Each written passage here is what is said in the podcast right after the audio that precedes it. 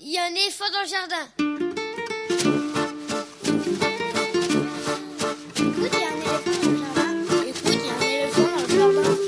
Hein Bonjour, bonjour à toutes et à tous. Véronique Soulet au micro pour l'actualité culturelle des enfants, petits et grands, en Ile-de-France.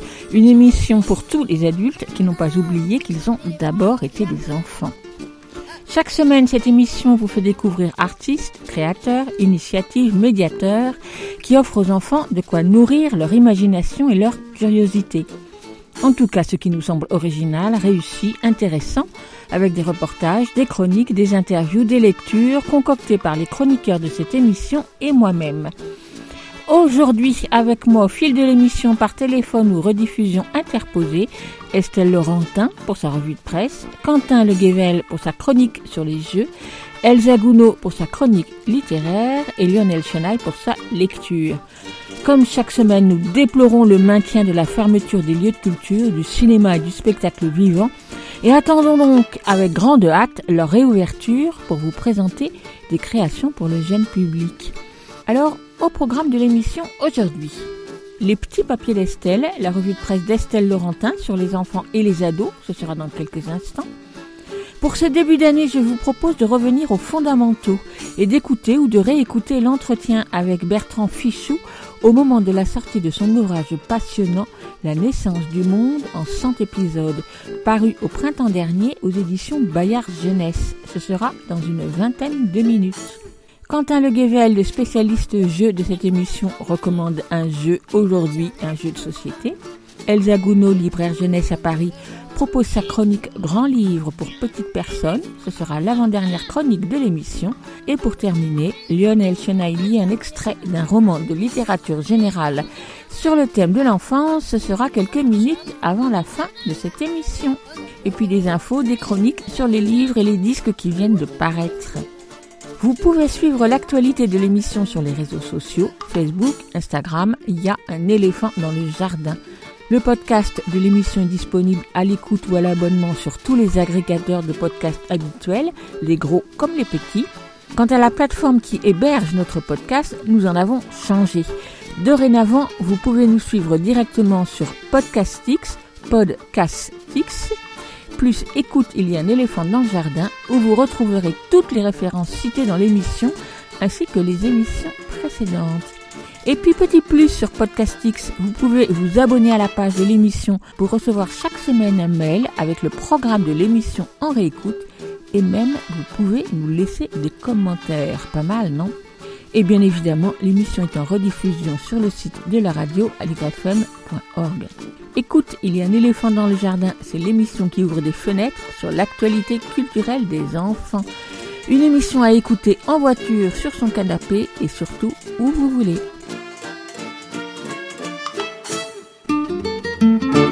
Écoute, il y a un éléphant dans le jardin. eh. Comme chaque semaine, nous commençons l'émission en écoutant un extrait d'une nouveauté discographique, cette fois-ci un livre CD destiné aux plus petits, pour les sensibiliser au nombre. C'est Le bruit des nombres paru chez Benjamin Média, une sorte de poésie écrite par Jeanne Boyer, dite par Alexandra Maury, sur une composition sonore conçue et réalisée par Ludovic Roca, avec des musiques du compositeur Daniel Jacob Tepper, extraites de son album Curious Box of Wonder. Dans mon école, il y a un grand couloir, et derrière moi, une main qui me dit au revoir. Voilà, le décor est planté, et à partir de cette introduction et de 1 jusqu'à 30, la narratrice égrène objets, situations qui font le quotidien de la classe de maternelle. Six doudous endormis dans leur maison, huit bonbons pour quatre copains, ça fait deux bonbons chacun, etc.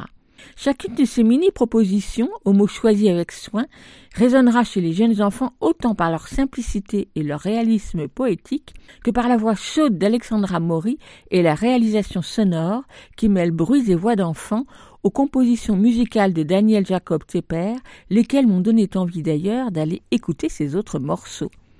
En revanche, et même si la face semble y inviter, il serait vain de compter sur ce livre CD pour apprendre aux enfants à dénombrer jusqu'à 30. Compter peut-être, comme une comptine, mais dénombrer, c'est une autre affaire, et à l'école maternelle, ils sont bien trop jeunes.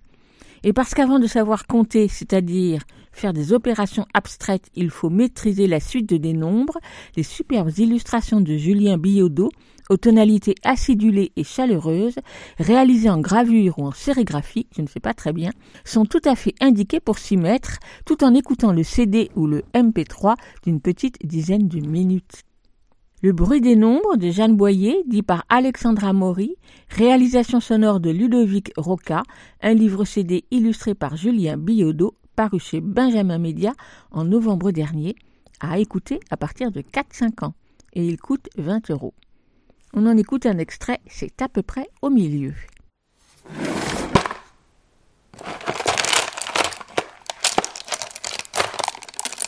Dix-neuf jouets confisqués. Interdit de les réclamer.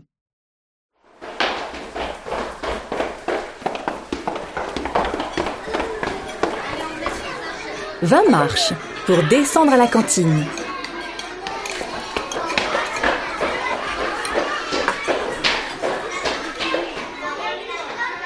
Et autant pour remonter.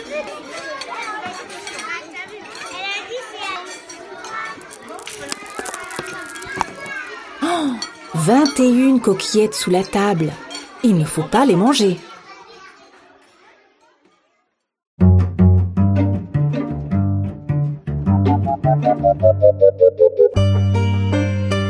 Radis bien alignés.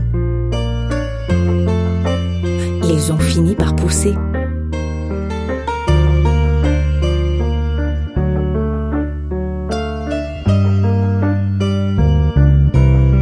Vingt-trois fourmis en file indienne. Je crois qu'elles ont trouvé de quoi grignoter.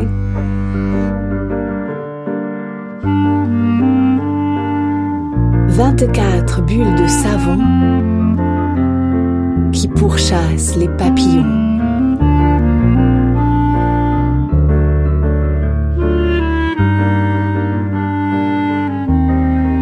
Vingt-cinq cases coloriées sur notre calendrier.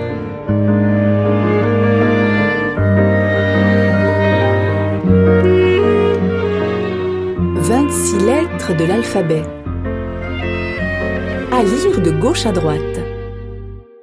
Bonjour Estelle. Bonjour Véronique, bonne année Et oui, bonne année, puisque c'est la première émission de l'année que nous faisons ensemble. Bonnes vacances, bonne, euh, bonne reprise. Ouais, belle pause et puis bah du coup euh, en forme pour cette reprise, pleine d'espoir pour euh, 2021, hein, on va dire ça. Alors, est-ce que tu vas parler d'espoir dans ta revue de presse? Euh, je vais badiner, je crois, dans ma revue de presse. J'étais un peu flemmarde là après ces vacances et donc euh, je fais dans la légèreté, mais alors même ultra light. hein, je préfère te prévenir. Bon, on t'écoute quand même, Estelle. Ah merci. C'est les petits papiers d'Estelle. Les petits papiers d'Estelle, une revue de presse qui parle des enfants et des ados.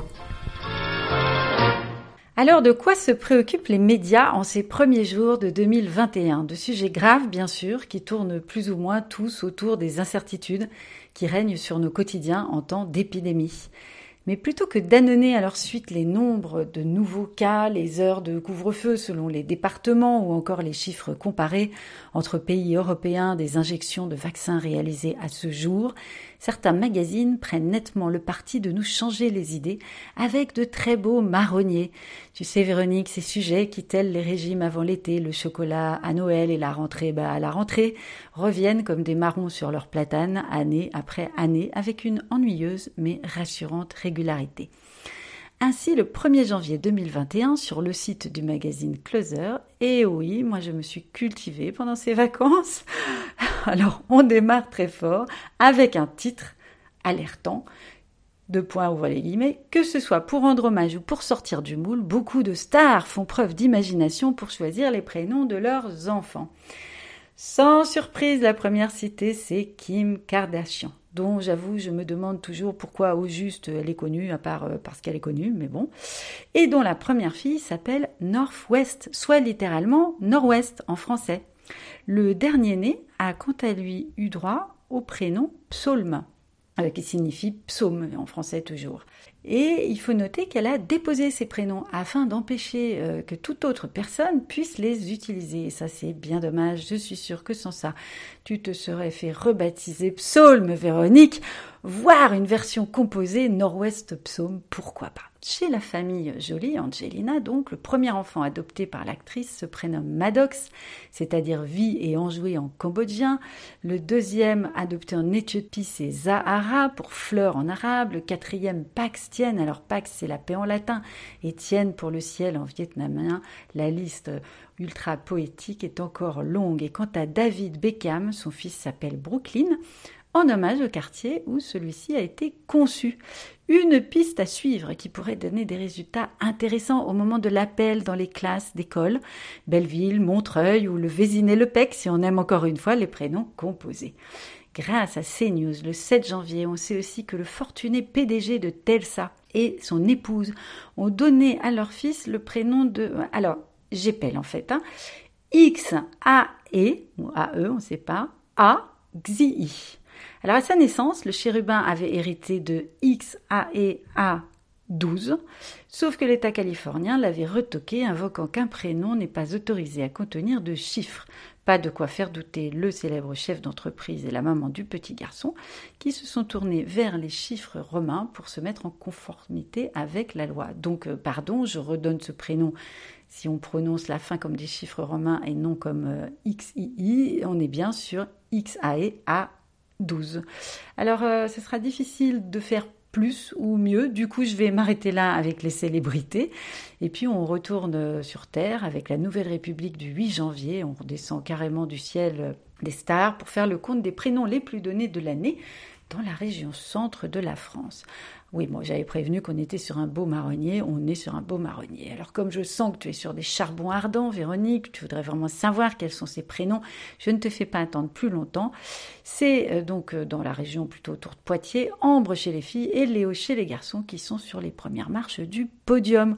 En parcourant les tableaux statistiques, on relève quand même une Amazonie, un Brésil, un Al Capone, une Reka, L'honneur du peuple est sauf, nous aussi on fait comme les vedettes. Il faut savoir, précise l'article, que depuis une loi de 1993, un officier d'état civil ne peut plus refuser l'inscription d'un prénom il dresse l'acte et puis s'il a un doute ou qu'il sent que le prénom annoncé par le parent peut porter préjudice à l'enfant, il peut faire intervenir le procureur. Voilà, donc du coup ça n'a pas lieu tellement souvent. Mais alors rassurons-nous, si en grandissant votre prénom est décidément un fardeau trop lourd à porter, il vous reste la possibilité d'en changer. Une commission se, réunit chaque mois pour étudier les demandes, rassure la Nouvelle République et puis en plus c'est gratuit. Retour à Paris avec Actu Parents qui nous livre à son tour les 20 prénoms les plus donnés aux enfants nés en 2020 dans la capitale. Alors les filles, c'est Alice, Alma, Léa, Emma, Chloé, Jeanne, Anna, euh, etc. On a envie de dire, hein, on a toujours. Pas de surprise non plus chez les garçons, comme tous les ans depuis 2007, Gabriel est le plus populaire avant Adam, Raphaël, Louis, Arthur, Victor, Mohamed, Joseph, Isaac, Léo, etc c'est quand même un retour à un sage classicisme, hein, même un classicisme saisissant après les prénoms euh, donnés par les célébrités des magazines dont nous parle Closer et CNews, et puis après des années où on a été quand même nettement plus euh, inventif euh, pour le meilleur et pour le pire. En revanche, ce qui est moins classique et qui prouve que même dans un article sur un sujet ultra banal, on peut se montrer créatif, c'est un papier du 21 décembre, pêché par mes soins, rien que pour vous, dans auféminin.com, toujours de la grande culture, un grand pourvoyeur de contenu sur le net. Alors le titre, on peut prédire les futurs prénoms des enfants avec ceux de nos chiens. Ah ouais, ça nous en bouche un coin. Baptiste Coulmont est sociologue et a fait une découverte étonnante. Les prénoms donnés aux chiens prédisent avec un peu d'avance les prénoms de aux enfants. Il écrit en 1981, Sam et Sarah sont parmi les plus attribués à des chiens. Même chose en 2001, Sammy et Sandy ne sont pas loin. On trouve aussi Sonia ou Stella, autant de prénoms aussi portés par des petits-enfants d'humains et qui seront à la mode un peu après. S'il faut donner à un chien un prénom qui ne fasse pas trop chien, alors on donnera un prénom peu répandu chez les bébés humains, mais on voit deux croissances. Sacha était déjà dans le top 50 des prénoms de chiens en 1981, étape qui ne fut franchie qu'en 2005 chez les humains. Alors, c'est pas si fumeux que ça en a l'air et il y a de prestigieux précédents pour ce type de recherche comme Claude Lévi-Strauss, soi-même, qui a réfléchi sur les noms donnés aux animaux qui diffèrent selon leur espèce, comme les vaches avec leurs prénoms floraux, enfin leurs noms floraux par exemple.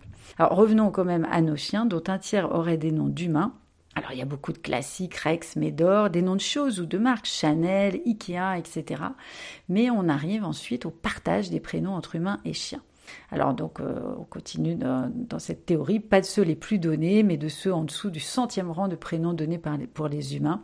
Quelques exceptions amusantes, certaines années, certains prénoms étaient dans le top 10 canin et humain, Théo en 2002, Enzo en 2009 et Océane en, en 1998. Alors pour conclure, l'article note qu'en 2020, les chiens ont un nom qui commence par la lettre R. Alors ceux qui prévoient d'avoir un enfant dans 5 ans peuvent commencer à faire des listes. On a déjà repéré Roy, Ruben ou Rita. Allez, bon courage. Moi je reconnais qu'on a sans doute pas appris grand-chose dans cette chronique ce matin, mais il faut parfois savoir se raccrocher à des idées stables, des comportements pérennes, des habitudes, bref, des trucs qui ne brillent pas par leur intérêt, mais qui rassurent par leur existence. Je tenterai peut-être un truc sur la météo dans 15 jours, et puis d'ici là, je vous propose de nous quitter sur une chanson avec un chien à prénom humain qui prête au dandinement.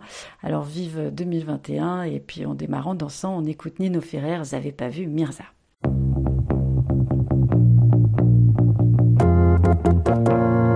J'avais pas vu Mirza? La la la la la.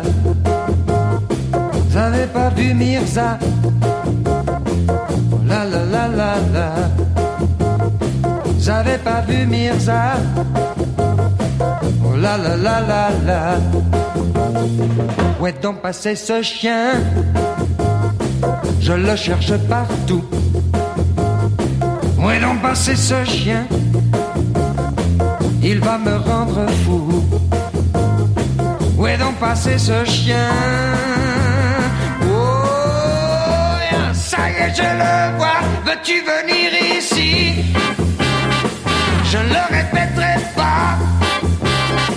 Veux-tu venir ici? Mmh, Sale bête pas. Veux-tu venir ici?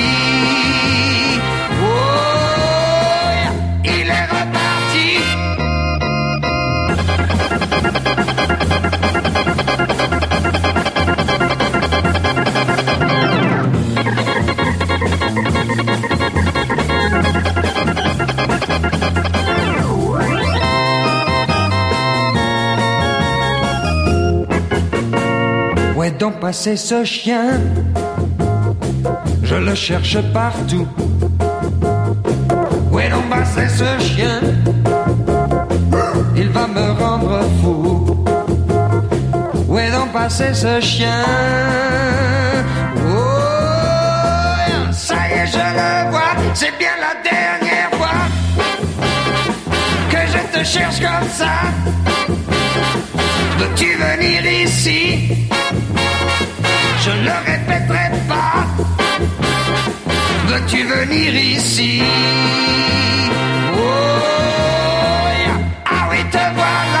Veux-tu venir ici?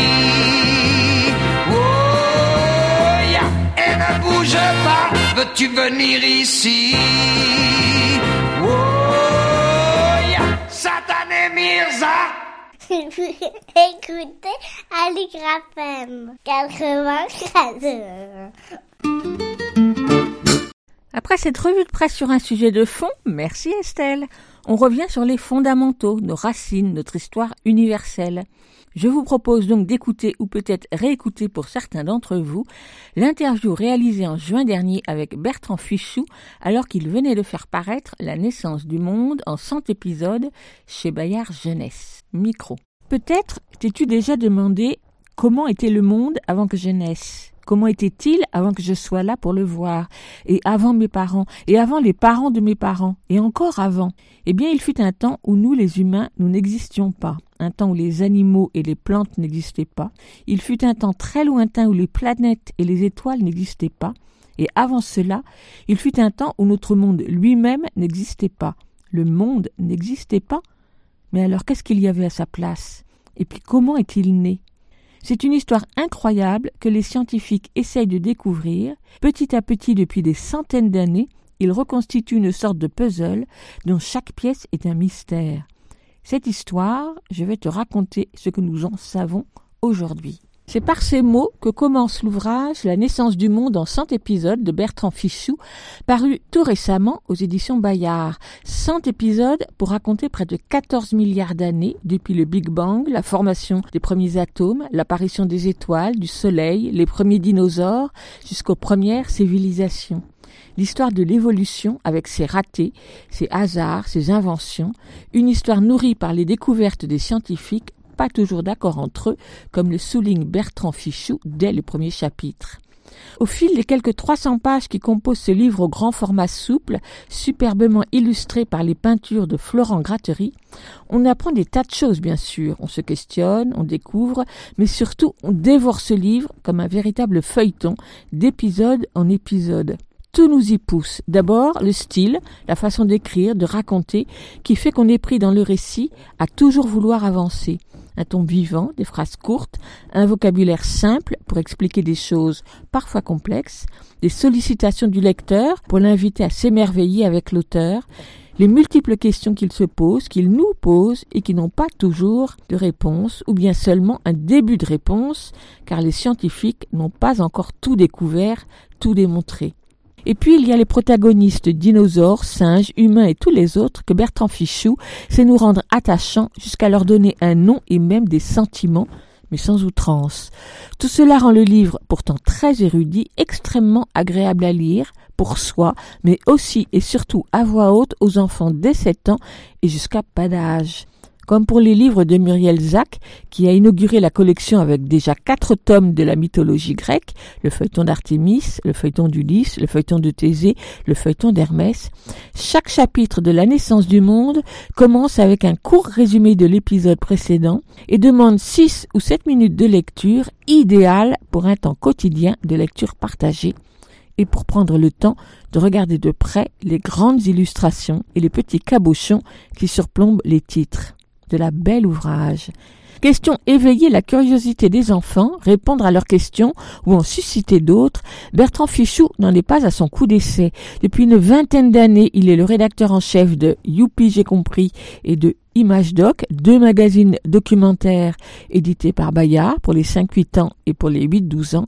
Il a écrit de nombreux livres documentaires sur différents sujets et aussi des textes de fiction. Un véritable passionné donc, que nous avons rencontré par téléphone il y a quelques jours, et la première question, c'était pour lui demander de présenter à sa façon la naissance du monde.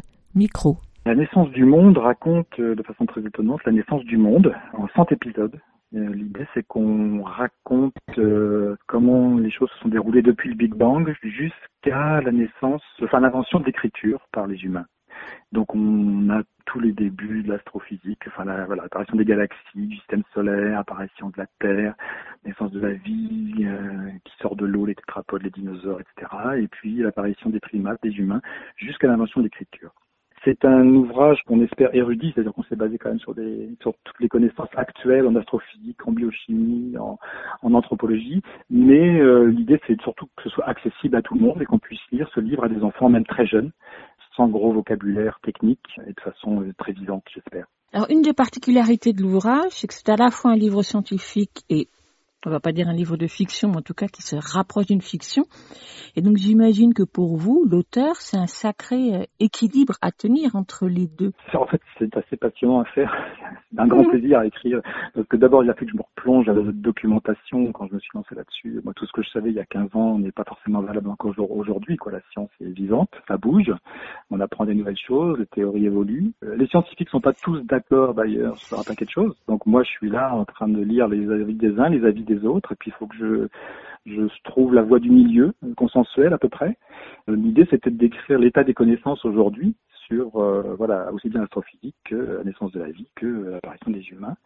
Effectivement, euh, c'est pas du tout une encyclopédie. On n'est pas dans la théorie. L'idée c'était de traduire les théories en scène de vie en fait, que ce soit vivant, qu'il y ait du suspense, comme dans une fiction. Le souci majeur que j'ai eu au départ, c'est que j'avais pas de héros, parce que quand démarre le Big Bang, euh, quand les galaxies apparaissent, il y a personne. Donc euh, j'ai pas de héros, j'ai pas de prince charmant, j'ai pas de grenouille, j'ai pas de sorcière, il y a personne. Et, puis après, il a quand même fallu, voilà, je voulais quand même que ce soit vivant.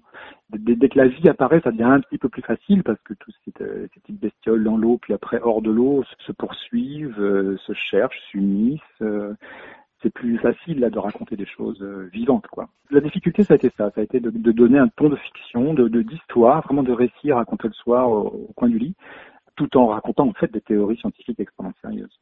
Alors si on reste sur ces théories euh, sérieuses, vous venez de dire que les scientifiques ne sont pas d'accord entre eux, d'une part. D'autre part, euh, en science, euh, on ne sait pas tout. Il y a encore des questions qui restent posées.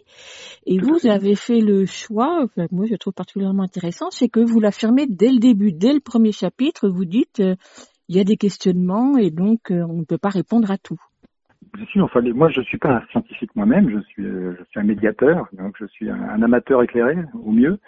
Et de fait, tous les scientifiques ne sont pas d'accord sur tous les détails. Il y a quand même des grandes hypothèses qui tiennent bien la route. Enfin, depuis Einstein, on n'a pas encore trouvé mieux euh, sur la vision de, de, notre Genèse, en fait. Au niveau euh, de l'apparition des humains, les théories euh, s'échafaudent petit à petit. Il y a quand même des consensus. Il y a une sorte que j'appelle la voie du milieu. Euh, le côté buissonnant de l'apparition des humains aujourd'hui euh, est à peu près accepté par tout le monde, même si c'est la façon la plus compliquée de raconter les choses.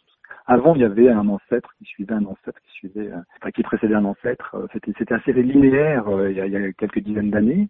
Là aujourd'hui, on sait que l'humanité est apparue de façon très buissonnante. Donc, comment se retrouver, comment dérouler un fil chronologique, c'est pas évident tout l'intérêt, c'était justement de se fier aux études qui sont faites et aux, aux connaissances qu'on a aujourd'hui, et de dire en même temps, elles vont évoluer, elles ne sont pas définitives. Ce livre, dans 30 ans, sera totalement obsolète. Euh, j'espère. Ça, veut, voudra dire qu'on aura beaucoup avancé euh, sur la, le chemin de la connaissance. Et effectivement, je, je disons que j'affirme, enfin, je raconte de façon assez précise les choses qui semblent vraiment établies et, et précises dans l'esprit scientifique, parce qu'on a des preuves, qu'on a des traces, on peut refaire des expériences qui confirment les choses. Et puis tout ce qui reste dans le flou, tout ce qui n'est pas sûr, ben je dis, là, on ne sait pas. On ne sait pas encore, on n'est pas sûr. Et puis voilà, euh, on est tous au même niveau de connaissance comme ça.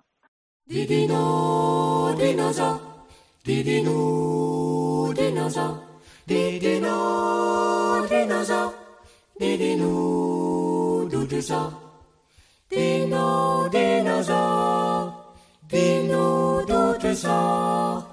Dino, dinosaure, dis-nous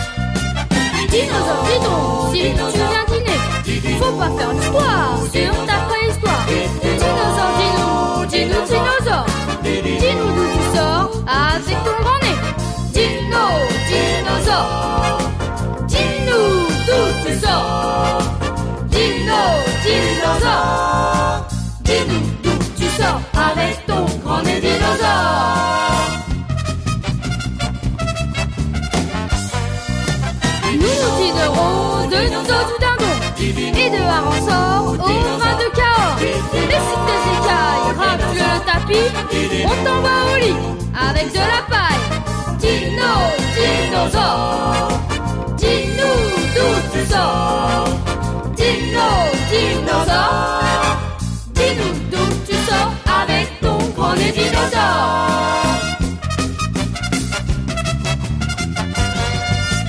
Dis-nous si tu dînes ou bien si tu sors. Si tu veux sortir, faudra te. Et que ton habit soit pas trop petit, trouver des chaussures qui n'ont pas l'usure. Et un pantalon qui soit assez long. Dino, dinosaure, dis-nous d'où tu sors. Dino, dinosaure,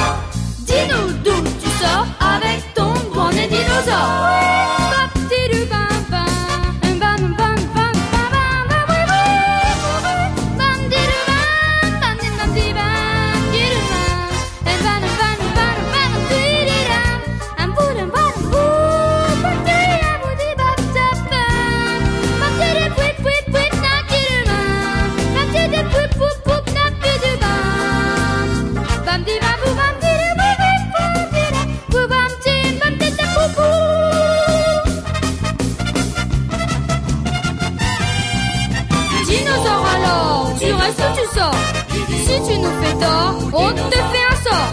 Dinosaure alors, tu restes tu sors? Si tu nous fais tort, on te fait un sort. Dino, dinosaure. Dis-nous d'où tu sors. Dino, dinosaure. Dis-nous d'où tu sors avec ton grand. Dis-nous. Il qui se sont, qui se sont réveillés et ça a fait tuer tous les dinosaures, ils ne veulent plus rien manger. Dinosaure par Hélène Bowie, extrait du disque Dinosaures et autres bétosaures, sorti chez Enfance et Musique en 1994, pour illustrer notre entretien avec Bertrand Fichou en juin dernier, alors qu'il venait de faire paraître La naissance du monde en 100 épisodes, illustré par Florent Grattery aux éditions Bayard. Nous poursuivons la rediffusion de cet entretien. Bertrand Fichou, vous êtes rédacteur en chef d'Image Doc et de Youpi, j'ai compris, chez Bayard. Vous avez écrit un certain nombre d'ouvrages scientifiques. Comment la naissance du monde en 100 épisodes vient se glisser dans tout le travail que vous faites? Est-ce que c'est quelque chose qui vient compléter ce que vous aviez déjà entrepris par ailleurs ou au contraire, vous, vous partez sur d'autres chemins? euh, En fait, c'est le socle. En fait, euh, c'est un projet qui a 15 ans. c'est un projet que j'ai en tête depuis très longtemps. En fait, dans Youpi, euh, ou ImageDoc, on, on parle de physique, d'astrophysique, d'astronomie, d'anthropologie. On raconte l'histoire des humains, l'histoire de l'évolution des civilisations, on raconte l'évolution animale, mais de façon euh, sporadique. On parle des dinosaures, ou on parle euh, de la formation de la Terre, mais on va pas faire un sujet global. Et moi, j'avais une petite frustration. J'avais envie de mettre toutes ces petites histoires les unes bout à bout pour voir se dérouler le fil chronologique et comment on passe du minéral à l'animal, à l'humain, de façon hasardeuse, j'allais dire, parce que c'est vraiment le hasard qui est beaucoup en, cause. Et en fait, euh, ce livre, vous avez en tête depuis que je travaille pour Youpi et que je traite tous ces sujets-là de façon ponctuelle. Donc là, c'est une façon de rassembler, de rassembler tout ça. Donc, La naissance du monde, c'est en 100 épisodes, comme d'autres ouvrages de chez Bayard. Donc, j'imagine que c'est une collection. Est-ce que pour vous, les 100 épisodes, ça a été un choix ou ça a été une contrainte? Alors en fait, euh, la collection a démarré avec les livres de Muriel Zac sur la mythologie, euh, le feuilleton d'Hermès, euh, Artémis. euh, elle racontait, elle continue d'ailleurs, Mhm. la vie des grands héros de la mythologie. Et euh, Marie-Agnès Gaudra, qui est directrice de cette collection, euh, avait envie d'ouvrir euh, la collection aussi à des sujets plus peut-être documentaires, entre guillemets, même si ça reste dans un style récit, fiction. Euh, Les 100 épisodes, si vous voulez, permettent aussi d'avoir une lecture sur un plan pratique, d'avoir une lecture scindée en petites unités de, de 3-4 pages, qui sont tout à fait accessibles à des enfants jeunes, c'est-à-dire qu'il ne faut pas les saouler non plus, les pauvres. Donc on, leur- on peut leur raconter la naissance du monde par petits épisodes et qui vont petit à petit se mettre bout à bout et qui génèrent des questions, parce que tout ça génère des questions évidemment, et dans un vocabulaire accessible à des très jeunes, quoi. Et aussi à des adultes euh, qui ne sont pas forcément des spécialistes. N'empêche que pour vous, euh, fallait faire tenir tout en 100 épisodes. Donc, fallait Bah, il des découper choix, votre savoir. Oui. Bien sûr, il a fallu faire un plan. Au début, j'ai brassé l'ensemble. Je me suis plongé dans les. J'ai fait des fiches. Il y a des domaines que je maîtrisais à peu près, puis il y en a où j'étais vraiment extrêmement sec. Donc, je me suis replongé dans la littérature scientifique récente pour me réactualiser aussi, moi, réactualiser toutes mes connaissances. Et puis après, il a fallu faire un plan, effectivement, qui se tienne avec des choix extrêmement douloureux. Il y a des chapitres qui ont été écrits qui ne sont pas publiés parce que voilà, on a dit 100 épisodes. euh, on va pas en faire 103, euh, c'est 100. Ça, ce sont des contraintes de l'édition et, et, et c'est pas plus mal parce qu'on aurait pu en faire mille des épisodes 10 000. Enfin, c'est- sans fin. Donc, chaque épisode fait à peu près trois pages, je dirais. Oui, c'est ça. Euh, quand on lit ça à un enfant, ça dure à peu près 6-7 minutes par épisode. Donc il y a des très belles images aussi de, de Florent Gratry. Euh, Je suis ravi que ce soit lui qui illustre ce livre. Et il a vraiment euh, fait quelque chose de, de somptueux, je trouve, qui donne un côté très dramatique à tout ça et, et très fort. Et donc, euh, il y a aussi des images à regarder. C'est une lecture facile, a priori. Voilà. Moi, j'ai écrit le livre euh, à voix haute. Je l'ai écrit en le lisant, euh, comme si je lisais un enfant. Et à voix haute, on se rend compte tout de suite de ce qui passe ou de ce qui passe pas. Il faut aussi aider les adultes à lire ce livre euh, à voix haute. Voilà, des parents, des grands-parents ou un enseignant qui veut lire à sa classe. Le souci, c'était qu'il ne soit pas en difficulté euh, pour lire ce livre. C'est ce qu'on fait sur Youpi d'ailleurs, de façon euh, systématique depuis toujours. Euh, L'idée, c'est que le livre, il est lu par les parents aux enfants. Il faut aider les parents aussi à lire. Tout le monde n'est pas comédien à la comédie française. Donc en fait, effectivement, c'est une adresse au lecteur direct, je veux dire, effectivement, comme si on lui racontait. Donc vous le tutoyez et vous l'interrogez beaucoup, vous posez beaucoup de questions à l'enfant. J'aime bien solliciter leur euh, curiosité, enfin leur dire mais voilà vous êtes jeune, euh, vous savez peut-être pas encore grand chose, mais c'est pas pour ça que vous n'avez pas le droit de vous poser des grosses questions et des grandes questions. On est confronté à ça avec Youpi euh, parce qu'on a du courrier des lecteurs ou des courriers des parents de nos lecteurs qui nous transmettent leurs questionnements. Et les enfants, même jeunes, ont des questionnements très lourds, entre guillemets, enfin, dans le bon sens du terme. Ils veulent qu'on les prenne au sérieux aussi sur des choses. Tout notre travail à Youpi et tout ce que j'ai essayé de faire là, c'est de rendre accessibles des informations, des notions scientifiques euh, très sérieuses, mais les rendre accessibles parce qu'elles sont vivantes et parce qu'elles racontent la vie et qu'elles racontent notre histoire. Donc, dire aux enfants aussi, cette histoire-là, c'est la tienne, donc euh, tu le droit de t'en emparer, et tu as le droit de te poser des tas de questions, et tu as le droit d'embêter tes parents et ton enseignant en lui posant des tas de questions. Voilà. Et par exemple, ce qui m'a frappé dans votre travail d'écriture, c'est que vous vous extasiez beaucoup devant la beauté du monde, ou en tout cas de ce que, comment il est devenu, ce qu'il a été au cours de son histoire. Mais vous interpellez beaucoup l'enfant, vous l'appelez lui aussi à, à s'extasier beaucoup. Oui, parce que je pense qu'on a tous besoin d'un petit aiguillon. La vie d'aujourd'hui euh, peut nous, nous, ramollir un peu. Enfin, on peut se dire bon, tout ça semble facile. Euh, voilà, je suis, je suis devant mon écran d'ordinateur, je joue, je suis dans le virtuel. Tout ça est une évidence incroyable. Quand on pense au hasard, enfin à la loterie qui a été la naissance de la vie, c'est un truc de fou, quoi. Et ça, on l'oublie parce que tout nous semble évident. Aujourd'hui, tout semble facile. On, a, on est des conquérants, euh, tout nous est dû, il n'y a aucun problème. Euh, voilà, on a la toute puissance, mais tout ça, enfin, on est juste le fruit de, de hasard incroyable. Et d'en prendre conscience, ça redonne, je trouve, de la valeur à notre existence, à l'existence du monde et à l'importance d'en prendre soin aussi. Et donc, dans les parties pris d'écriture aussi que vous avez choisi, que je trouve intéressant, c'est que vous dessinez, vous appelez plutôt les enfants à dessiner dans leur tête. Vous leur dites des choses que les enfants vont imaginer et en même temps, vous fictionnalisez pas mal puisque vous donnez des noms à des personnages, vous leur donnez des sentiments, des émotions. Oui, tout à fait. L'idée, c'est aussi une mécanique qu'on a développée dans Youpi. Pour que les choses soient accessibles, on est obligé de rendre ça vivant et on peut pas rester sur la théorie. Donc parler d'un Homo sapiens ou d'un Australopithèque, euh, on peut comprendre, mais si on lui donne de la chair, si on lui donne des émotions plausibles, l'idée c'est pas évidemment d'être dans l'anthropomorphisme. Un animal n'est jamais gentil ou méchant. Il a faim ou il se, il se repose. Mais euh, l'idée c'est de rester juste par rapport à la réalité des choses et de ce qu'on sait du ressenti de nos ancêtres, du ressenti des animaux, ne pas aller trop loin, on n'est pas dans l'anthropomorphisme. Vraiment, je fais attention à ça. Et quand j'appelle euh, un Homo sapiens, ce Gao, je dis, euh, on ne sait pas comment il s'appelait, on ne sait même pas s'ils avaient des noms, mais moi je vais l'appeler Gao parce que ça sonne bien. Euh, c'est un petit un artifice, voilà, un petit clin d'œil à l'enfant disant, voilà, on se permet ça, ça va être plus facile de raconter la suite. Je lui signale que c'est moi qui invente ce nom, bien sûr. Alors depuis le temps que vous écrivez et que vous êtes vulgarisateur scientifique, je sais pas si c'est le bon terme, mais j'aime bien, je l'aime bien. Moi.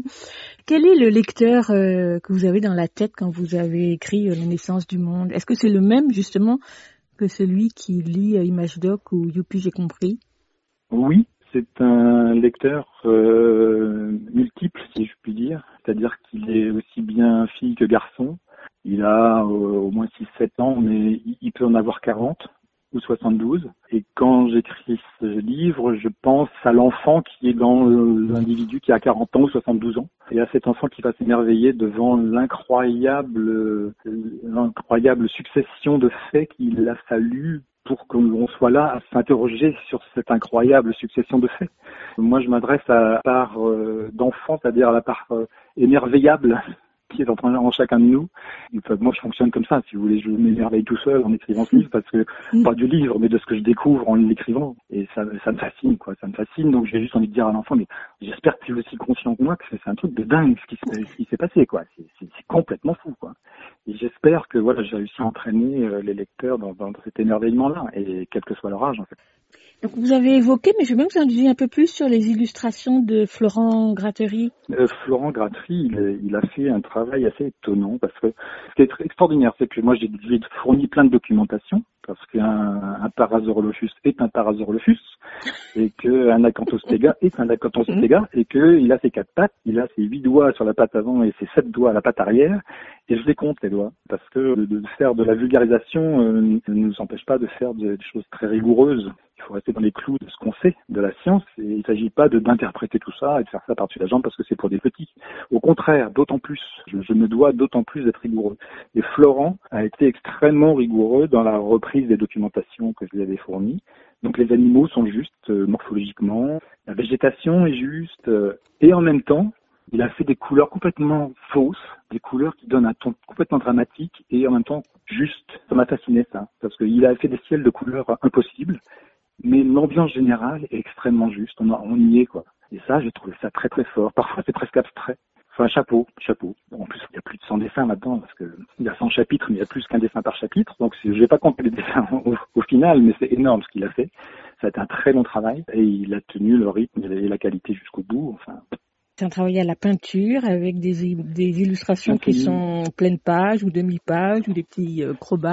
C'est plutôt des grandes images, hein. c'est Mm. plutôt des grandes images. On n'a pas fait, euh, il y a des petits cabochons par-ci par-là, mais, mais même en tête de chapitre, il a fait des, des petits dessins euh, d'une seule couleur, là pour dire 83e épisode. Même ça, c'est joli comme tout, c'est mignon comme tout. Euh, là, je vois un être humain qui saute devant un kangourou, c'est réjouissant.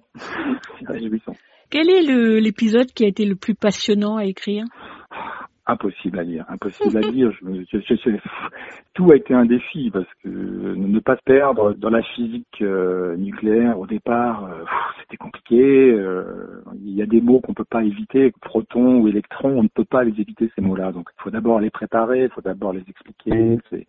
C'est pas simple. Après, euh, raconter euh, de vie quand les hommes euh, commencent à s'approcher du feu, on n'y était pas. Donc euh, j'essaye aussi. C'était compliqué parce que je voulais pas aller au- au-delà de ce qu'on peut imaginer pour que ça reste crédible, plausible. Mon fond de travail, mon grand souci, c'est de me dire à chaque fois, voilà, là un astrophysicien, est-ce qu'il va m'assassiner ou pas? Là, un paléanthropologue, euh, qu'est-ce qu'il va dire? Est-ce qu'il va dire, ok, vous êtes dans les clous, vous êtes dans la partie où, où on peut dire que ça s'est passé à peu près comme ça. J'ai toujours été très soucieux de rester dans les dans les clous au niveau des, des connaissances qu'on a. J'ai juste euh, débordé un peu quand on avait quelques marges de, de, de liberté parce qu'on ne sait pas. Et dans ce cas-là, je dis, bah, je, on ne sait pas, mais moi je me permets de raconter comme si parce que c'est pas impossible quand même que ce soit passé de telle façon. C'était assez un, un chemin tortueux et assez euh, étroit. voilà. Alors Aurélien Barraud, qui est astrophysicien, a fait euh, une courte introduction. Est-ce que vous l'avez fait relire votre ouvrage justement à propos de toutes les questions que vous vous posiez? Eh bien non. Eh bien non, je ne l'ai pas fait relire. C'est pour ça que j'ai pris beaucoup de précautions à l'écrire. D'abord parce qu'il aurait fallu le faire relire par des tas de gens. Si vous écrivez un livre sur les dinosaures, vous allez trouver un spécialiste des dinosaures, mais là, il aurait fallu que je le fasse relire à un spécialiste d'astrophysique, un spécialiste euh, de, de biochimie euh, prébiotique, euh, un spécialiste d'anthropologie. Ça aurait été assez compliqué. Et j'avais aussi la crainte de, mais si je tombe sur quelqu'un qui n'est pas d'accord avec cet aspect-là, je, ne m'en sortirai plus, quoi, puisqu'ils ne sont pas tous d'accord. Donc j'ai pris le risque, je, l'assumerai, de ne pas être d'accord avec tout le monde forcément. Euh, J'espère juste être, euh, voilà, de pas avoir écrit de grosses bêtises. Je, je ne pense pas a priori qu'on a vraiment euh, verrouillé quand même tout ça. Et euh, le, le fait qu'Aurélien Barraud le, fasse la préface, pour moi, c'est une grande fierté parce que c'est quelqu'un que je respecte. euh, D'abord parce que c'est un astrophysicien de, de renom et aussi parce que c'est un, un militant du développement durable et, et je trouve que c'est important aujourd'hui. Le choix que vous avez fait pour le dernier chapitre n'a pas dû être évident. D'abord parce qu'il a fallu sauter quelques années, pas mal même d'années. Oui. Et puis, euh, j'imagine que vous vouliez faire passer un message aux enfants. Donc, euh, Oui, le, le petit message de la fin, c'est de, c'est un peu ce que je vous disais tout à l'heure, c'est incroyable. Si, on prend la mesure de, tout ce qu'il a fallu pour qu'on soit là aujourd'hui, quelle chance incroyable. Parmi toutes ces, voilà, tous les scénarios possibles, c'est le nôtre qui s'est réalisé. Ne gâchons pas cette chance qu'on a eue d'être là. Et il y a des gens qui vont venir après nous et ne gâchons pas leur chance à eux nos enfants, nos petits-enfants, nos arrière-petits-enfants, euh, on leur doit de pouvoir continuer l'histoire. Forcément, ça appelle aussi à une prise de conscience qu'aujourd'hui, euh, voilà, les choses sont passées de façon euh, un peu hasardeuse et en tâtonnement. Aujourd'hui, les humains ont pris un peu la main. C'est vrai que maintenant, on a le pouvoir de tout détruire ou pas, euh, d'améliorer les choses ou pas. C'est aussi une façon de sensibiliser les enfants, je pense, que de leur raconter d'où on vient et de leur dire qu'aujourd'hui, la responsabilité, elle, elle incombe aux générations qui vont être bientôt aux manettes, quoi. Donc euh, l'idée c'est pas du tout de culpabiliser les enfants parce qu'on on a jeté un gobelet par terre. L'idée c'est de leur dire euh, pour l'instant vous êtes des enfants, vous ne pouvez pas faire grand chose, mais tout ce que vous pouvez faire c'est vous informer, apprendre Et un jour, vous serez aux manettes et ce sera à vous de décider. Et puis le livre se termine avec un post-scriptum, on va dire, même si c'est pas tout à fait la forme, pour euh, dire autrement ce que vous avez expliqué au long de l'ouvrage Effectivement, c'est pas moi qui ai inventé cette forme-là, Mm. c'était euh, Carl Sagan, un astrophysicien, qui avait imaginé que les 13,8 milliards d'années qui viennent de passer avaient duré un an. Ou alors, on l'a fait aussi une fois en une journée. Euh, Il y, a, il y a les deux modèles. Et du coup, ça rend plus accessible la distorsion du temps. Parce que quand on parle en milliards d'années, en, en années-lumière, euh, c'est pas concevable pour notre petite tête. À partir de quelques milliers de kilomètres, on se rend plus trop compte de quoi on parle. Si on dit que la, Voie lactée fait 100 000 années-lumière euh, de diamètre, on se dit ça fait beaucoup. À partir de quelques zéros, ça fait beaucoup, et on sent plus les choses. Et le fait de résumer euh, l'existence du monde en un an, ça permet de voir que l'homme est apparu juste à la fin, au mois de décembre, euh, et qu'il s'est passé une année entière avec euh, pas grand-chose, et puis les animaux apparaissent très tard, et nous juste à la fin, juste à la fin. On en est au début normalement. Bertrand Fichou, ma dernière question sera une question qui fait un petit pas de côté pour vous demander quel est le livre de votre enfance qui vous a marqué, qui vous a peut-être conduit à travailler pour les enfants aujourd'hui. Enfin, des livres d'enfance, il y a eu des livres euh, au Muséum d'histoire naturelle. J'avais visité le Muséum d'histoire naturelle quand j'avais 8-9 ans et mes parents m'avaient acheté des livres qu'on ne trouve sans doute plus aujourd'hui et qui sont totalement obsolètes sur les dinosaures. Des images de dinosaures euh, qui avaient des peaux de lézard euh, et à qui on ne mettait pas de plumes à l'époque. Voilà, les choses ont beaucoup changé. Il y a un livre qui m'a bouleversé, c'était Patience dans l'azur. Enfin, c'est pas pour les enfants ce livre-là. Patience dans l'azur de Hubert Reeves que j'ai lu quand j'avais 19 ans, 20 ans. Ah oui, étiez déjà euh, grand. J'étais grand, mais c'est un livre qui m'a d'une part mis en colère parce que je me suis aperçu que l'enseignement m'avait détourné des mathématiques et de la physique parce que c'était présenté de façon très rébarbative et que on ne m'avait pas expliqué que tout ça parlait de moi. Alors la physique, les cours de physique, les cours d'électricité ou de chimie, ça parle du corps humain aussi, ça parle de notre, de nous-mêmes. Et ça, jamais on me l'avait dit. Et je me suis rendu compte que j'étais passé à côté de quelque chose. Et euh, Patience dans l'azur m'avait ouvert les yeux sur l'univers, sur euh, le Big Bang, sur euh, toute la, la jeunesse du monde. Et ça a été une énorme claque dans la figure que je me suis dit, là, il faut vraiment que je me replonge dans tout ça. Enfin, je, je- je suis passé à côté pendant 20 ans, maintenant il faut que je m'y mette, quoi. Et, et voilà. Merci beaucoup Bertrand Fichou. Merci à vous.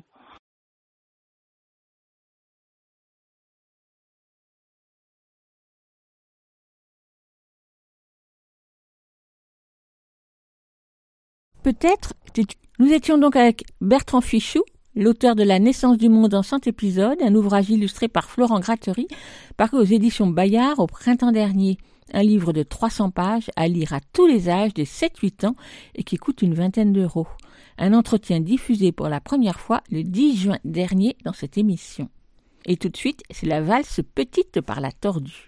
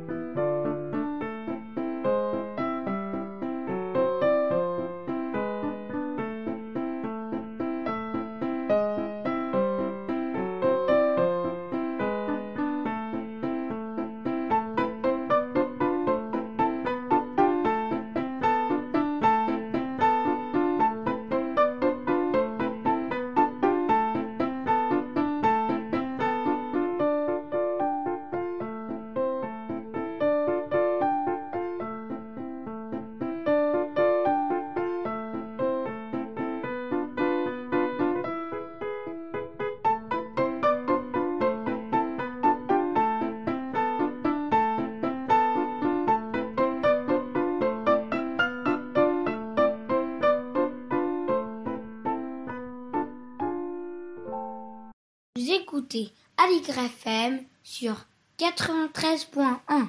Vous l'écoutez Aligre FM 80 La bande son des livres, c'est notre rubrique bien irrégulière pour vous présenter des livres pour enfants dans lesquels il est fait référence à une musique ou à une chanson particulière. Alors quoi de plus naturel que de l'écouter à la radio? Voilà une autre façon de découvrir la richesse de la littérature jeunesse. Bien sûr et comme toujours, il s'agit seulement de livres qui m'ont intéressé ou même enthousiasmé. L'année 2020, vous le savez peut-être, célébrait le centenaire de naissance de ce créateur de génie, véritable touche-à-tout, qu'était Boris Vian. Un certain nombre de manifestations étaient prévues qui, bien sûr, n'ont pas pu avoir lieu, en tout cas pour un grand nombre d'entre elles des hommages divers et variés, à la hauteur du chanteur, musicien, parolier, pataphysicien et autres facettes de Boris Vian, auxquelles la mairie de Paris, soit dit en passant, n'a pas vraiment été à la hauteur quand elle a attribué son nom en 1992 à une rue du 18e arrondissement dans le quartier de la Goutte d'Or, alors en rénovation. Que dis-je une rue? Une ruelle aux allures d'impasse, étroite et longue de quelques mètres, faite avant tout d'un escalier longeant un gymnase. D'ailleurs, en mai 2018, devant l'état de dégradation de la voie, la famille de Boris Vian avait décidé d'informer officiellement le Conseil de Paris du retrait de son autorisation d'utilisation du nom d'écrivain pour la dénomination de cette rue. Pour que cette initiative devienne effective, il faut encore obtenir l'accord du Conseil de Paris, puis un décret du Conseil d'État. La rénovation de la voie, longtemps retardée, devait par ailleurs commencer en 2019-2020, mais bien sûr, et je le vérifie en passant souvent devant, aucun travaux n'ont commencé. Mais revenons aux livres et leur bande son avec cet album illustré par Elisa Géin, paru au début de l'automne aux éditions Thierry Magnier. Chachacha du loup de Boris Vian. En repérant cet album parmi les parutions de fin d'été, je pensais bien sûr que la chanson existait sous une forme enregistrée. Mais non, elle est restée inédite. Elle a été écrite en 1958, paraît-il à l'intention des enfants. S'inspirant de la comptine traditionnelle Nous n'irons plus au bois, les paroles invitent à chercher le loup plutôt qu'à le fuir. En voici le début. Nous n'irons pas dans le bois, puisque le loup n'y est pas. Nous n'irons pas dans la rue, puisque le loup n'y est plus. Nous n'irons pas dans les prés, puisque le loup n'y est jamais. Etc., etc., pour se terminer sur une petite pirouette, toujours en écho à la chanson traditionnelle enfantine. Les illustrations d'Elisa Géin, joyeuses et colorées, dessinent au fil des pages une grande ronde de personnages, hommes, femmes, enfants et quelques animaux, dansant le cha-cha-cha, du moins, j'imagine, aux tenues chamarrées dans une palette de couleurs rose, bleu et jaune pétantes, cernée d'un fin trait noir de plus en plus extravagante. Voilà un livre joyeux pour rendre hommage à Boris Jean à hauteur d'enfant. Cha-cha-cha du loup de Boris Vian, illustré par Elisa Géin, paru à la fin de l'été chez Thierry Magnier, il coûte 13 euros. Donc, pas d'enregistrement du Cha-cha-cha du loup de Boris Vian à vous faire écouter. Alors je vais tricher un peu et vous faire écouter un autre Cha-cha-cha du loup, celui de Serge Gainsbourg, enregistré en 1960, aux paroles bien sûr, un peu moins lisses, un peu moins sages.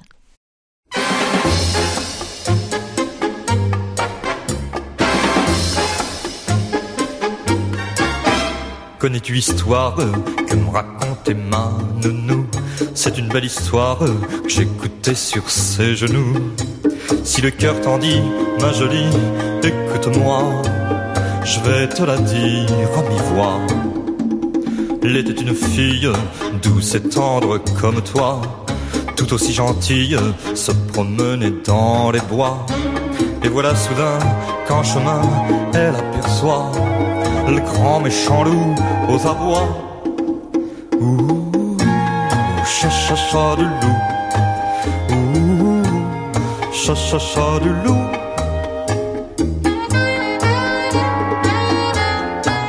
Ouh, cha cha cha du loup.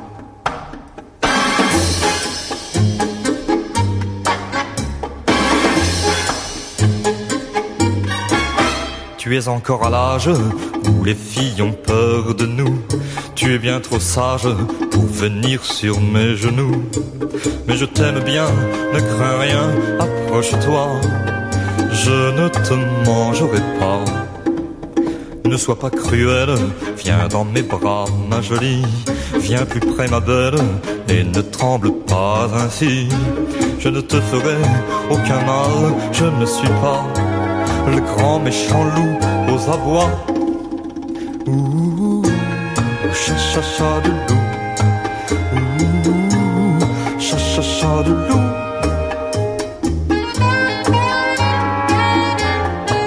Ouh, cha cha cha de loup. Quentin Le Guevel est un joueur invétéré jeux vidéo et jeux de société. Chaque semaine, il nous propose de découvrir un jeu forcément récent, mais qu'il apprécie particulièrement. Cette semaine, c'est un jeu de société. On l'écoute.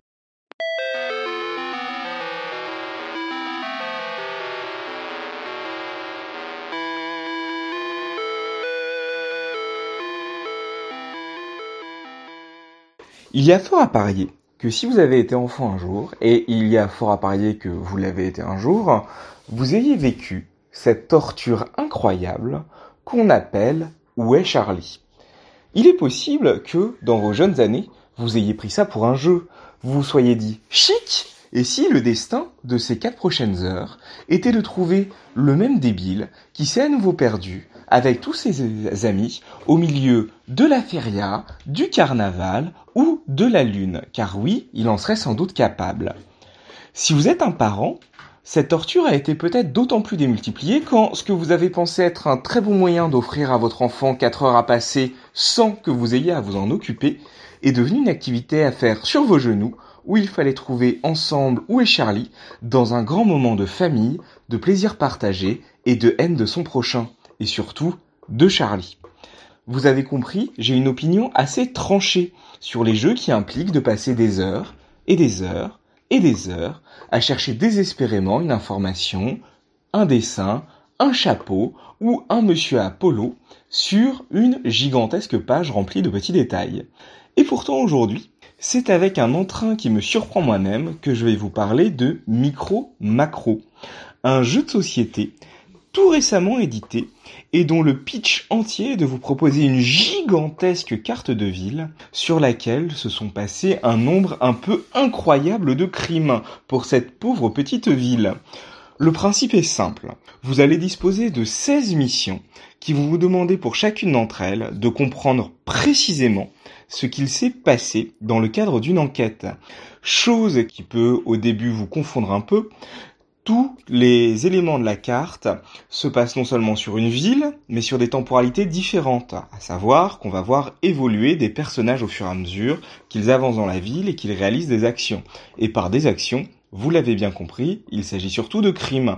Qu'il s'agisse de retrouver le haut de forme qui a été volé par de jeunes enfants, attention, je vous dis déjà un peu spoil, ou encore qu'il s'agisse de comprendre où James et Jenny ont rangé l'argent de leur braquage, le jeu vous propose tout un panel d'enquêtes extrêmement diverses et surtout avec comme mécanique de jeu cette enquête à la Où Charlie qui, en fait, marche extrêmement bien. Il y a un vrai plaisir à comprendre ce qu'il se passe, simplement en suivant des personnages sur une carte, en les voyant interagir avec leur environnement, et essayer de comprendre dans tous les petits détails cachés sur la carte ce qu'il a bien pu se passer. Autre détail plaisant, la diversité dans la difficulté des enquêtes qui vont vous prendre de quelques minutes à peine et être vraiment disponibles pour des enfants très jeunes jusqu'à des vrais grands moments de complexité que vous affronterez dans la durée et la douleur. Micro Macro donc, c'est une excellente idée pour seulement 25 euros que vous aurez un peu de mal à trouver en ce moment chez votre marchand de jeux préféré puisque il est dans dans un état de rupture de stock le plus complet, mais que je vous souhaite de trouver le plus vite possible dès qu'il sera à nouveau disponible, en sachant que vous pouvez aisément y jouer en famille avec des enfants relativement jeunes et que la seule petite critique que je pourrais faire à l'égard de ce jeu est la place qu'il faut sur la table pour mettre la grande carte qui fait aisément un mètre de long. Micro Macro, c'est un gros coup de cœur avec une mécanique de jeu qu'on voit rarement et qui, à ma très très très très grande surprise, m'en ferait presque aimer à nouveau. C'est brave, oui, Charles. Écoute, pas mon jardin. Ce jeu de société s'appelle donc Micro Macro Crime City, conçu par Johannes Sitch chez Pegasus Spiel, prononce très bien comme d'habitude. C'est une marque de jeu allemande. Et on va donc patienter avant de le retrouver en boutique. Merci Quentin et à la semaine prochaine. Elsa Gounod est libraire spécialisée jeunesse à Paris et chaque semaine elle farfouille dans les rayons nouveautés de sa librairie pour nous proposer un livre pour enfants, un album, un roman ou une BD, c'est selon, dans sa chronique Grand livre pour petites personnes. On l'écoute. Grand livre pour petites personnes par Elsa Gounod, libraire à Paris. Bonjour, aujourd'hui, je vais vous parler de l'album Une drôle de bête de Martine Lafont et Delphine Durand, paru récemment aux éditions Les Fourmis Rouges, dont j'aime décidément beaucoup les dernières publications. Dans ce duo autrice-illustratrice inédit, j'ai de prime abord été attirée par les illustrations immédiatement reconnaissables de Delphine Durand, une de mes autrices illustratrices préférées pour son humour et sa fantaisie, dans ses textes comme dans ses dessins, avec notamment sa fantastique série des mous, Gouni chez Ratapoil, parue aux éditions du Rouergue, sorte d'encyclopédie drôlatique sur des personnages imaginaires, leur mode de vie et particularités. Puis, en prêtant plus attention à l'autrice de cet album, Martine Lafont, je me suis alors rendu compte la connaître plutôt bien dans son travail passionnant de philosophe, traductrice et spécialiste de la mythologie grecque, alternant entre les mondes de la littérature adulte et jeunesse, sans donner l'avantage à l'un sur l'autre, l'un enrichissant alors l'autre pleinement, dans les deux sens, dans une démarche très intéressante. Elle a ainsi écrit plusieurs livres pour enfants sur la mythologie grecque, dont Héros de la mythologie grecque, illustré par Martin Jarry et déjà édité au Fourmi Rouge, ou d'autres titres chez Flammarion Jeunesse, mais aussi Elle tourne comme ça, illustré par Mayumi Otero au Fourmi Rouge, reprenant le mythe de la création de la Terre.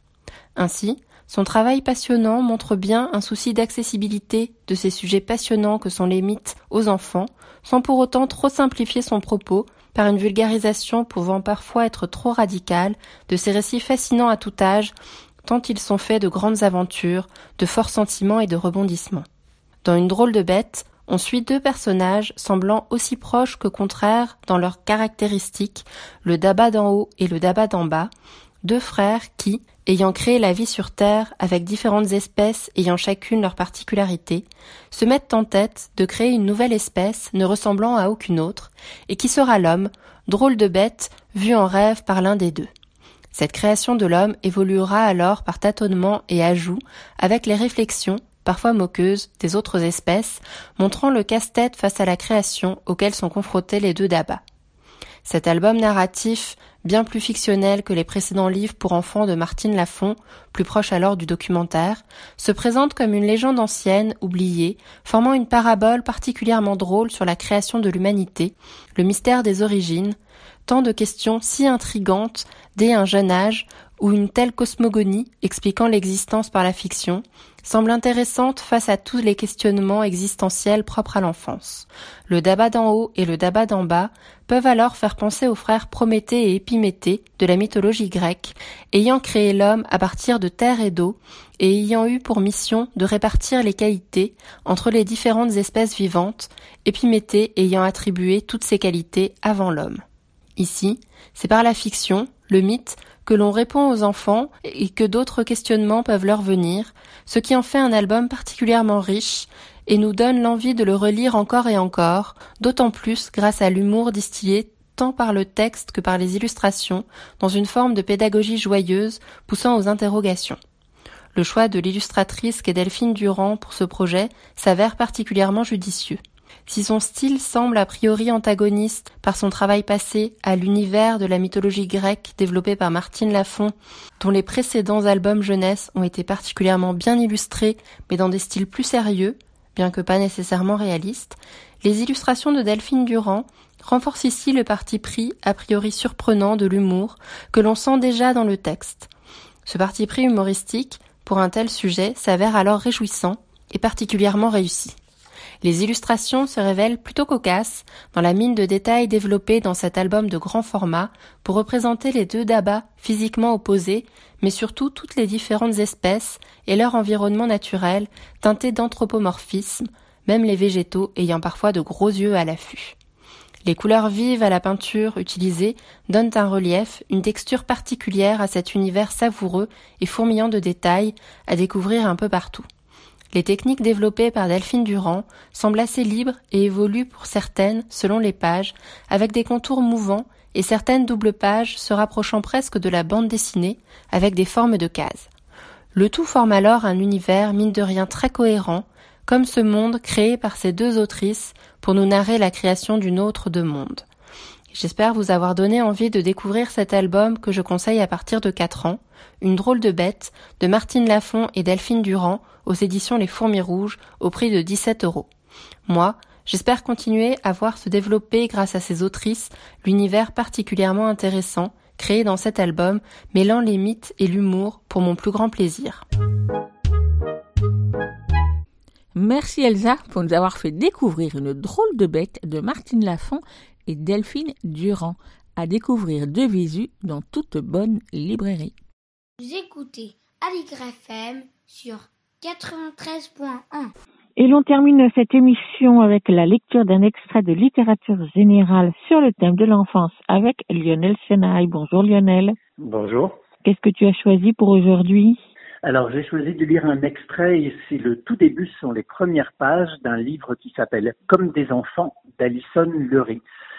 Ça se passe en juillet 1935 dans un coin de l'État de New York et ce sont deux familles qui se retrouvent pour passer euh, le week-end du 4 juillet, deux couples d'amis avec deux petites filles. C'est ce petit monde réuni dans un coin de campagne euh, à l'abri de la crise qui ébranle euh, l'Amérique qui va se retrouver et Alison Lurie brosse une peinture par petites touches et souvent vue à travers le regard de la petite fille qui s'appelle Marianne et qui a 8 ans donc comme des enfants d'Alison Lurie. On t'écoute.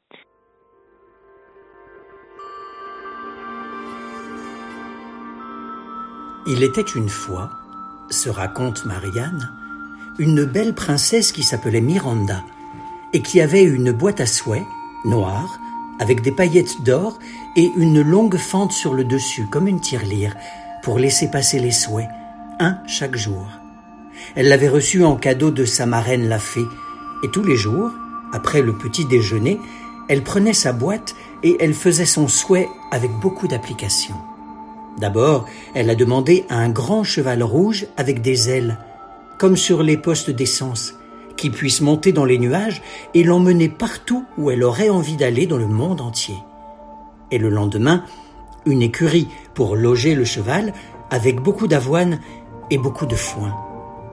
Et puis le jour d'après, elle a demandé un château avec une piscine et une cage aux singes dans le jardin derrière, et une cabane dans un arbre, exactement comme celle où les Newbury, des garçons de sa rue, ne laissent jamais monter les filles, mais en plus grand.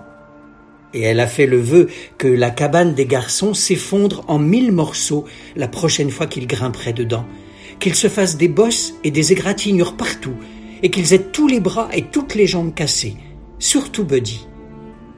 Et puis, la princesse Miranda a demandé une confiserie pleine de tous les bonbons qui existent et où tout serait gratuit.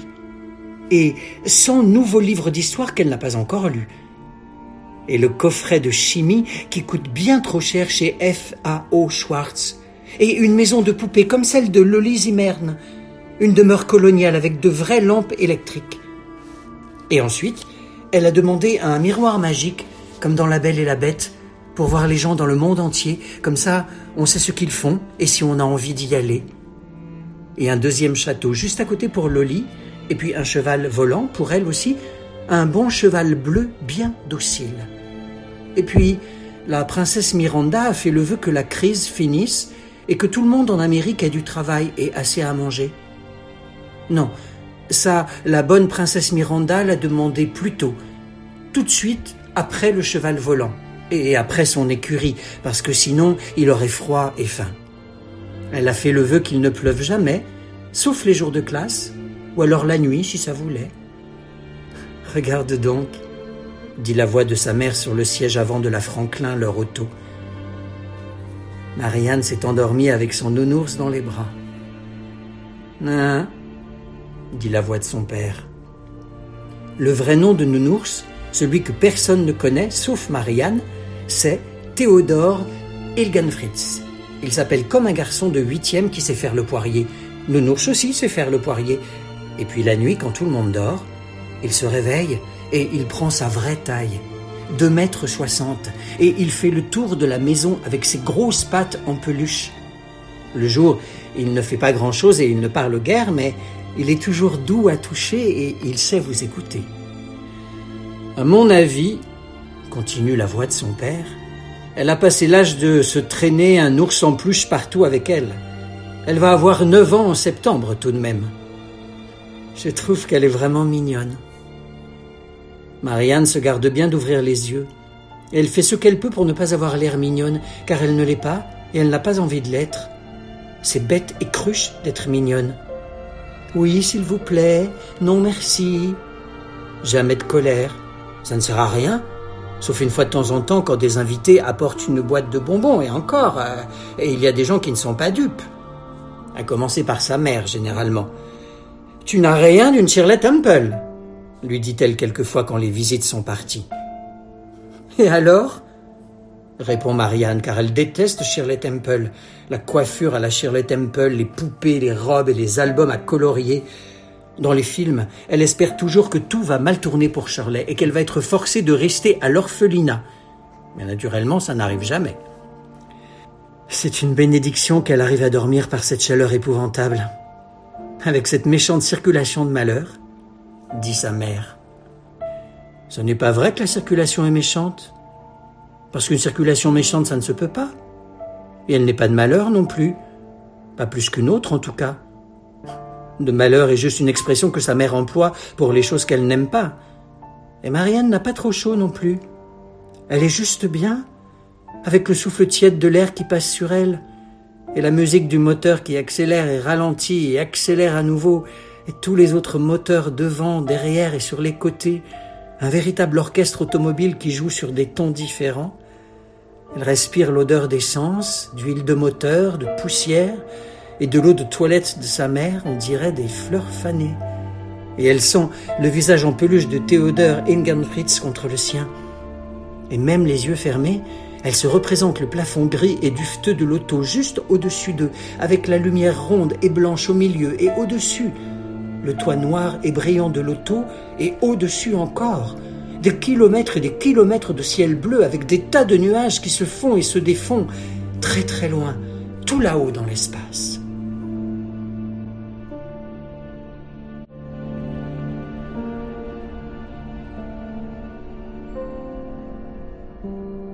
Merci Lionel. Est-ce que tu peux nous rappeler le titre de ce roman? Oui, alors c'était Comme des enfants d'Alison Lurie, traduit de l'anglais par Marie-Claude Peugeot et c'est paru en 1992 pour la traduction française aux éditions Rivage. Et qui depuis l'ont publié en poche. Merci Lionel et à la semaine prochaine. À la semaine prochaine. Écoute, il y a un éléphant dans le jardin, c'est fini pour aujourd'hui. Nous vous donnons rendez-vous la semaine prochaine, même jour, même heure, même fréquence.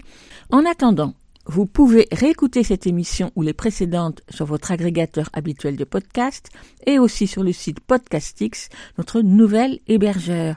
Sur Podcastix, vous retrouverez toutes les références des livres, jeux et disques dont nous avons parlé aujourd'hui avec leurs photos. Et sur Podcastix également, vous pouvez vous abonner pour recevoir le programme dans votre boîte mail. Podcastix, Podcastix, plus écoute, il y a un éléphant dans le jardin et vous arriverez sur la bonne page. Et bien sûr, les émissions sont aussi en écoute sur le site de la radio, aligrefm.org. À la semaine prochaine. À la prochaine. À plus. À la prochaine. À plus.